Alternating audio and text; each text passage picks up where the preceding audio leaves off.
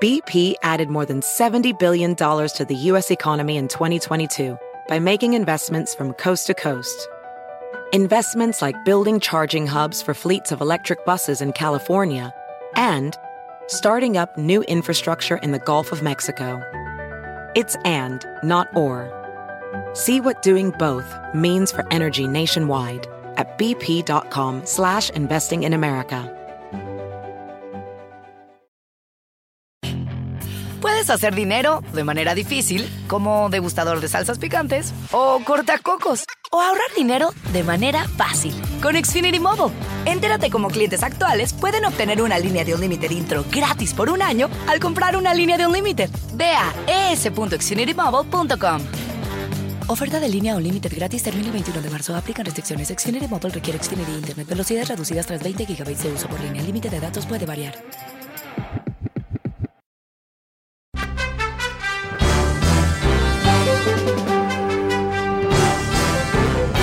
Hola, ¿cómo estás? Soy Fernando Espuelas. Muy buenas tardes desde Washington. Muchas gracias por acompañarme. Bueno, creo que estamos ya um, avanzando más allá del terror diario ¿no? de Donald Trump. Uh, él en su exilio glorioso en Mar-a-Lago, en la Florida. Nosotros no en Mar-a-Lago, la Florida. Dicho de otra manera, no lo tenemos encima todo el tiempo. Y sin duda para aquellos de nosotros, que me anoto yo por primero, eh, adictos a Twitter, no tener que verlo constantemente ahí y por encima de eso no tener que ver las miles, millones de reacciones sobre sus tremendos mensajes de odio y otras locuras más, sin duda representa un gran avance para el país y mi psicología personal. Pero eh, quiero advertirte que esta batalla sigue, no con él, pero con lo que él ha desatado. Uno de los detalles que él, eh, bueno, que surge de su discurso en CPAC el fin de semana oeste el pasado, en donde él hizo su ah, repetición de todas las cosas que él odia, tú y yo estamos en su lista. Eh, también dijo que lo que hay que hacer es asegurar que hay seguridad en las elecciones que es fundamental que haya seguridad en las elecciones. Ok, eso suena bastante bueno, ¿no? Que haya seguridad en las elecciones, me parece que es algo que todos podemos estar en desacuerdo, en acuerdo, pero eso no es lo que él está diciendo en realidad, porque esas son palabras códigos, códigos, code words son palabras que en realidad eh, se entienden en forma diferente si tú eres parte del grupo al cual él está hablando, o sea, la ultraderecha en Estados Unidos. Porque recordemos que es el canto perpetuo de los republicanos, que hay tremendo fraude electoral, fraude electoral, fraude electoral, ¿no? Y, vimos eh, a través del proceso de esta elección y, los esfuerzos, muchos, muchos, más de 60 casos presentados por la campaña de Trump en cortes a través de este país, que no existe el fraude electoral, ¿no? Que hay eh, un señor que vota por la mamá muerta y por aquí y por allá, y cuando sumas todo no es nada, nada, que puede impactar la integridad de las elecciones. Y de hecho, ¿qué es lo que se descubre, descubre en el estado de Georgia en particular? Que Trump, eh, desesperado por ganar a Georgia, desafió los resultados tres diferentes veces. Hubo el conteo, el reconteo y después el reconteo.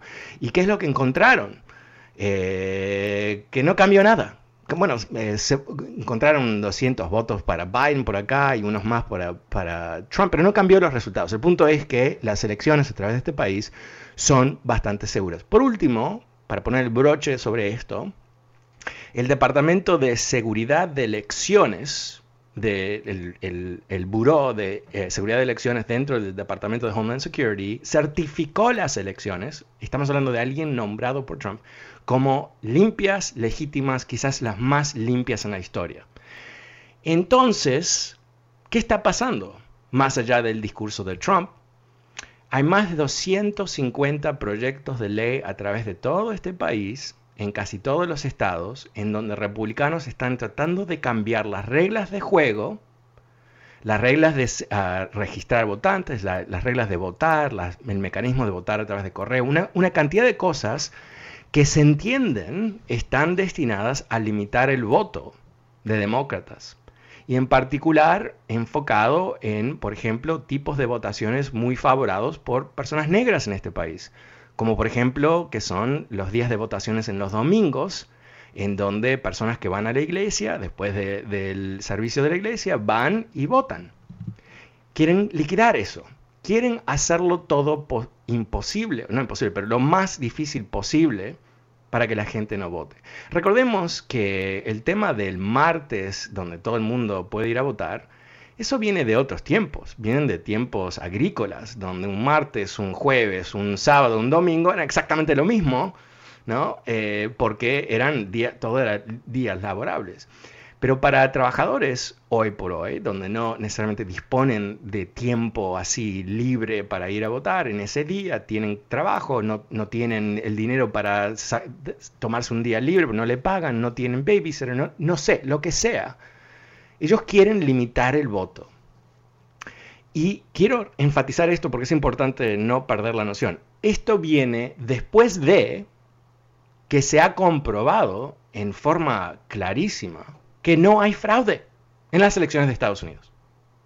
O sea, esto no responde a una necesidad real de, lo que ellos dicen, seguridad de las elecciones.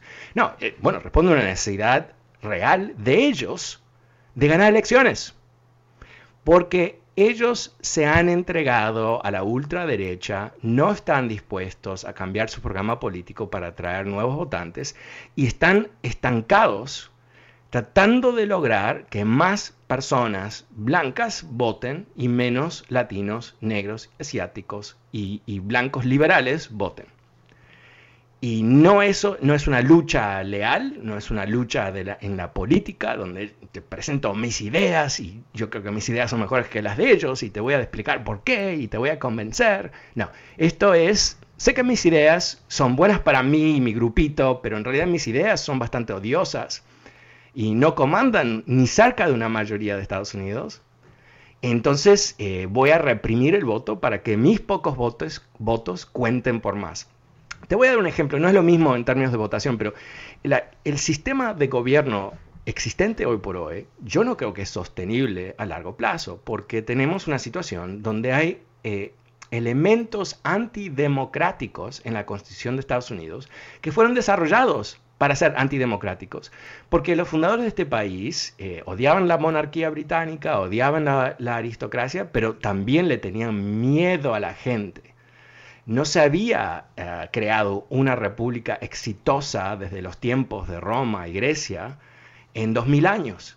Entonces el experimento de los fundadores era revolucionario en, todo sentido, no solamente porque hubo una revolución para derrocar los, los ingleses, pero revolucionario porque estaban creando un sistema que dependía de la gente y eso no se había probado. Entonces, ¿qué crearon? Crearon el esquema, por ejemplo, donde dos senadores por estado. ¿Importa cuánta es la población del estado? No. Wyoming, 700 mil habitantes, dos senadores. California, casi 40 millones de habitantes, dos senadores. ¿Qué es lo que esto eh, logra en lo práctico? este sábado eh, si recibiste mi newsletter, sabes, porque fue el, motivo de mi, o el, tema de mi, newsletter de ayer, el Senado de Estados Unidos aprueba increíblemente el plan ah, de rescate financiero de Biden, 1.9 billones, trillones de dólares. ¿Y con qué voto? 49 en contra, 49 republicanos y 50 demócratas a favor. Y si hubiera, eh, hubo el, senador de, Alaska, uno de los dos senadores de Alaska se tuvo que ir por un tema familiar, entonces por eso si no hubiera sido 50-50. Ok, te voy a explicar algo, y esto va a la constitución antidemocrática. Los 49 senadores, ¿no? La mitad, efectivamente, del Senado, representan, escucha esto, 41 millón menos votantes, o ciudadanos, perdón, que los 50 demócratas. O sea, los 50 demócratas representan estados que tienen más de 40 millones de habitantes por encima de los otros estados. Entonces, estos señores, que en algunos casos, los dos senadores de Wyoming representan 600 mil personas, 660, algo así, ah, mil personas, están decidiendo cosas para millones y millones y millones y millones y millones y millones de personas sobre el cual no tienen ningún tipo de alianza, obviamente, ningún tipo de responsabilidad, nada. Y eso a ellos le dan lujo de, por supuesto, bueno, es el sistema, ¿no? Ellos abogan por su Estado, pero su Estado eh, tiene una superpotencia en el Senado considerando su, su pequeñez, no solamente de población, pero en términos económicos y todo el resto. Entonces, cuando empezamos a ver estas cosas, el intento de controlar quién vota, el intento de crear distritos eh, electorales eh, así creados por, por, sistemas de computación, básicamente para asegurarse que en este distrito siempre ganan los republicanos, eso se entiende que en, el 2010, cuando se, se hicieron los, ah, los, distritos existentes ahora, basado en el censo del, del 2010, eh, los republicanos tienen una, ventaja a su favor de 16 escaños, 16 escaños en la Cámara de Representantes. ¿Qué quiere decir eso? Que por, por dibujar estos distritos en una forma totalmente distorsionada, ganan 16 más escaños de lo que deberían ganar si los distritos fuesen creados en forma no partidaria. Una vez más, otro elemento antidemocrático que le da a los republicanos un incentivo bastante radical, porque no están buscando una mayoría, no están buscando inclusive hacer acuerdos con los demócratas, porque sus votantes no, les importa. Eh, han llegado a una especie de decadencia ah, ideológica y ciertamente moral que no los permite ser un partido de gobierno. Bueno, te cuento todo esto, ¿por qué? Porque hay uh, enfrente de nosotros dos caminos. Un camino que podemos optar es el camino de reformar el sistema electoral para lograr que, que todos los votantes de este país tengan acceso a la votación. Nada más. No que voten por uno por otro, no que los de California tengan más poder que los de Wyoming, que todos en Wyoming, en California, en Vermont, en la Florida, donde sea, tengan el mismo acceso en las mismas condiciones para votar por presidente. Eso es lo que los demócratas están buscando ahora a través de un nuevo proyecto de ley. Y esto es lo que quieren parar los ah, republicanos, sí o sí.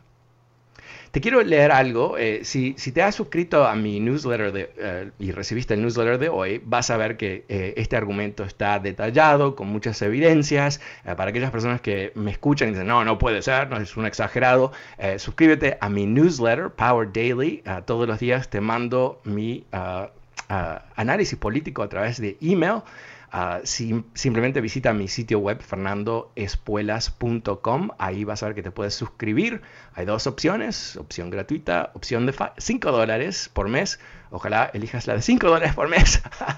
no, en serio, viene con más beneficios y, estoy por anunciar el primer programa ah, de video ah, donde los suscriptores van a poder participar en un programa exclusivo. Ojalá te puedas ah, anotar a través de fernandoespuelas.com. Pero ahí también vas a ver un link sobre lo que escribió el ex vicepresidente Pence en su primer ensayo, después de salir de la Casa Blanca, de, ser vicepresidente, eh, se, opone rotundamente a este proyecto de, de los demócratas, se, se opone a, cualquier tipo de regulación, o sea, él quiere mantener esta, esta estafa en contra de los votantes. Y esto es lo que dice una frase que me encantó, eh, porque está repleta de mentiras, que, me quiero, ah, en paréntesis, comentar, que me fascina cómo eh, este señor, eh, inclusive más allá de Donald Trump, sigue siendo un mentiroso, ¿no? O sea, no era, Donald Trump no era el único que estaba mintiendo, sino que él estaba rodeado de mentirosos. ¿Qué es lo que escribe él? Every single proposed change in HR1, HR1 es el nombre de esta ley, uh, serves one goal, and one goal only, to give leftists a permanent, unfair, and unconstitutional, unconstitutional advantage in our political system. Cada todo, todo elemento de la propuesta ah, de HR1 ah, sirve solamente una meta, y una meta nada más, darle a los izquierdistas ah, una ventaja permanente y no constitucional en nuestro sistema de, política, que es literalmente opuesto lo que esto hace. Literalmente. Literalmente. Porque e, esta ley no identifica republicanos y demócratas y le da a unos ciertos beneficios y a otros otros beneficios. No, lo que hace es crear las mismas reglas para todos. Entonces, cuando tú tienes el ex vicepresidente de Estados Unidos mintiendo de esta manera, tratando de decir que esto en realidad es una jugada de izquierdistas para, para agarrar poder y todo eso, lo que él está diciendo, ahí están los code words, ¿no? Hay que traducirlo eso del republicano al humano, ¿no? ¿Y qué, qué, qué, qué puede entender el humano no político en todo esto? Que ellos tienen miedo de que tú votes. Tienen miedo de que personas pobres voten. Ah, porque una de las jugadas, siempre hablamos, ¿no? Como ellos discriminan entre, em, en contra de los ah, latinos, afroamericanos y, otras minorías, pero en realidad discriminan más que nada en contra de los pobres. ¿no? Porque si tú eres una persona de bajos recursos, tú tienes todo derecho de votar y deberías tener la oportunidad de votar. Pero si tú eres una persona de bajos recursos, no tienes tiempo de irte a votar tres horas una tarde en un martes en noviembre, ¿no? O sea, no funciona así la vida. No funciona así la vida. El jefe no te deja ir, eh, no, puedes perder las tres horas, en fin. Y encima recordemos que parte de esta eh, esfuerzo de, reprimir el voto por parte de los republicanos incluye, por supuesto, hacer la votación lo más difícil posible, ¿verdad? Entonces, eh, ¿qué hacen? No, eh, en Texas, por ejemplo, en estas últimas elecciones, liquidaron, no sé cuántas, no recuerdo el número, pero eran decenas de lugares para votar en los, en los lugares más, con más población, o sea, en los lugares con más gente las ciudades, donde están la mayoría de los demócratas, ahí quitaron los lugares para votar. ¿Para qué? Para hacerlo más difícil, para que una persona tenga que decidir, si voy a votar hoy, tengo que estar cinco horas, seis horas, diez horas, mejor no voy. Eso es lo que ellos quieren lograr. Entonces, esto es, yo creo, una crisis de la democracia, ¿no? Porque esto no tiene que ver, en realidad esto no es algo político en sí mismo, esto tiene que ver con la lucha entre un partido que, está alineado con la democracia. Los demócratas quieren ganar el voto, quieren ganar el voto, quieren expandir el, número de personas que votan. ¿O no? O sea, es, lo, normal. Y tenemos aquí el otro partido, el Partido Republicano, que hoy por hoy no, no quiere participar de un proceso democrático y se está tirando hacia una especie de bueno, orientación autoritaria, ¿no? Donde limitar el voto, limitar a quién puede votar y cuándo, dónde, asegurarse que ellos controlan los distritos eh, electorales y todo el resto no es una señal de confianza. Bueno, ¿cómo lo ves tú? El número es 844 410 1020 844-410-1020. Ah, ¿Has escuchado de, esta lucha? ¿Entiendes un poquito qué, es lo que está pasando? Quizás quieres contarnos tu percepción de las cosas. Eh, llámame al 844-410-1020. Eh, pasemos con Mario. Hola Mario, buenas tardes, ¿cómo te va? Hola Mario. muy, muy buenas tardes. Buenas tardes. Más para felicitarte por tu programa y pues realmente los republicanos tienen demasiadas ventajas. Yo recuerdo cuando Obama quiso poner un uno en la Cámara de, de, Representantes y no lo dejaron porque faltaban no sé cuánto tiempo para que fueran las elecciones. Y cuando un, juez de la Suprema Corte. Sí, cuando Donald Trump tuvo la oportunidad, él puso tres eso que estás diciendo tú de ahorita ah, sobre los estados pequeños o que tienen más ah, senadores que otros que son más grandes, pues es ventaja para ellos también. O sea, por todos eh, lados eh, ellos, por todos lados ellos llevan la ventaja. Y si no eh, fuera así, fueran unos perdedores. Eh, bueno, pero es más, es más que malos perdedores, ¿no? Porque eso es como que dos, eh, dos, muchachos jugando a la pelota y uno, y uno tiene mala onda, ¿no? eso no es. Lo que es es algo mucho más eh, peligroso. están ah, actuando en una forma descarada, ¿no? donde ven que lo único que, que ocurre si ellos siguen actuando de la misma... O sea, si ellos actúan en forma democrática van a perder poder. Y eso es lo que está aquí. Lo que tú dices sobre los jueces, ¿no? Eh, cuando los republicanos no le permitieron a Obama nombrar un juez de la Corte Suprema, eh, diciendo que era un año electoral y armaron todo un, argumento. Eh, faltaban ocho meses, faltaban ocho meses. Después, como recordemos, ¿no? En, el 2019, perdón, el año pasado, que es el 2019, el 2020, semanas antes de una elección, rapidito ponen un, nuevo, una nueva juez en la Corte Suprema que es republicana, ¿no? Y, eso lo, explicaron de una forma completamente fantasiosa, ¿no? Que era, diferente por esto y por lo otro. O sea, eh, ¿qué es? Estamos hablando de un partido que cuando tiene la posibilidad de agarrar poder por encima de cualquier costumbre, por encima de cualquier norma, por, encima de la historia inclusive, lo van a hacer. Y un partido demócrata que eh, yo creo que está tan enfocado en compasión y, no aparecer sobre eh, todopoderoso y, llevarse bien con, Dios y medio mundo y todo el resto, que los republicanos le pasan por encima, ¿no? Como un camión sobre una, botella, ¿no? O sea, ¡plac!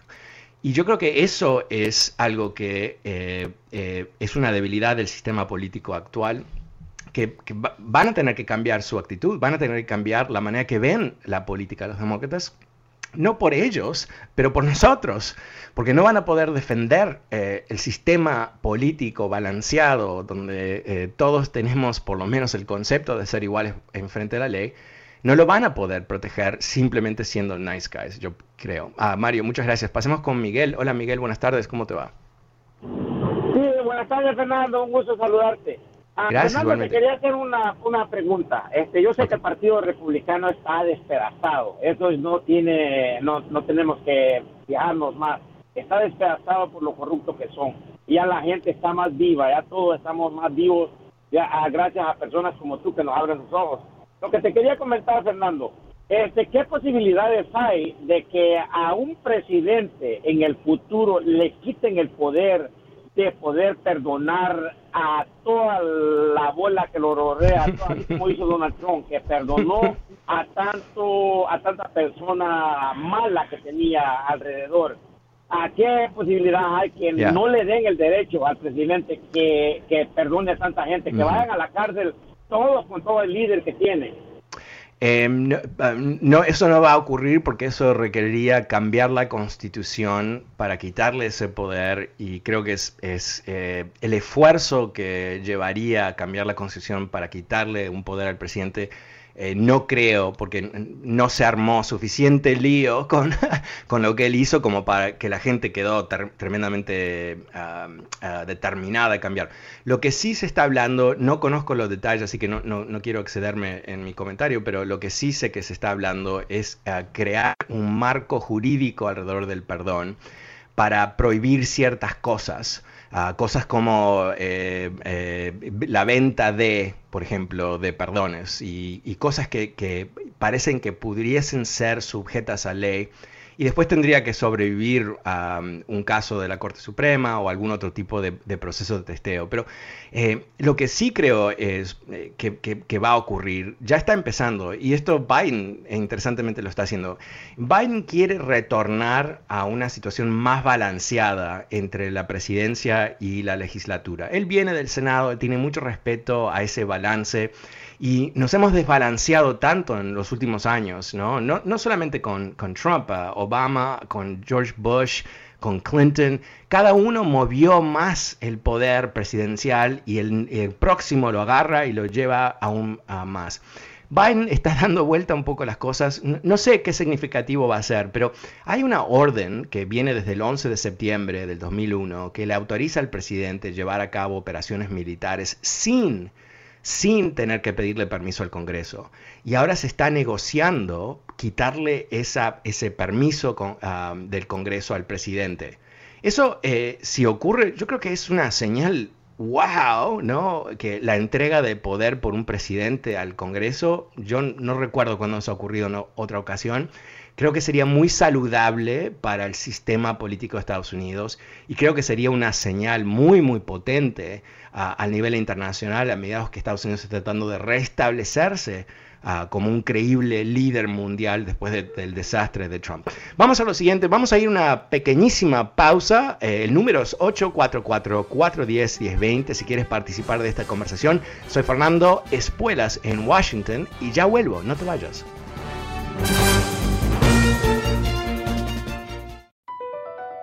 BP added more than $70 billion to the U.S. economy in 2022 by making investments from coast to coast. Investments like building charging hubs for fleets of electric buses in California and starting up new infrastructure in the Gulf of Mexico. It's and, not or. See what doing both means for energy nationwide at bp.com slash investing in America. Puedes hacer dinero de manera difícil, como degustador de salsas picantes, o cortacocos, o ahorrar dinero de manera fácil con Xfinity Mobile. Entérate cómo clientes actuales pueden obtener una línea de un límite intro gratis por un año al comprar una línea de un límite. Ve a es.xfinitymobile.com. Oferta de línea o límite gratis termina el 21 de marzo. Aplican restricciones. Xfinity Mobile requiere Xfinity Internet. Velocidades reducidas tras 20 GB de uso por línea. El límite de datos puede variar.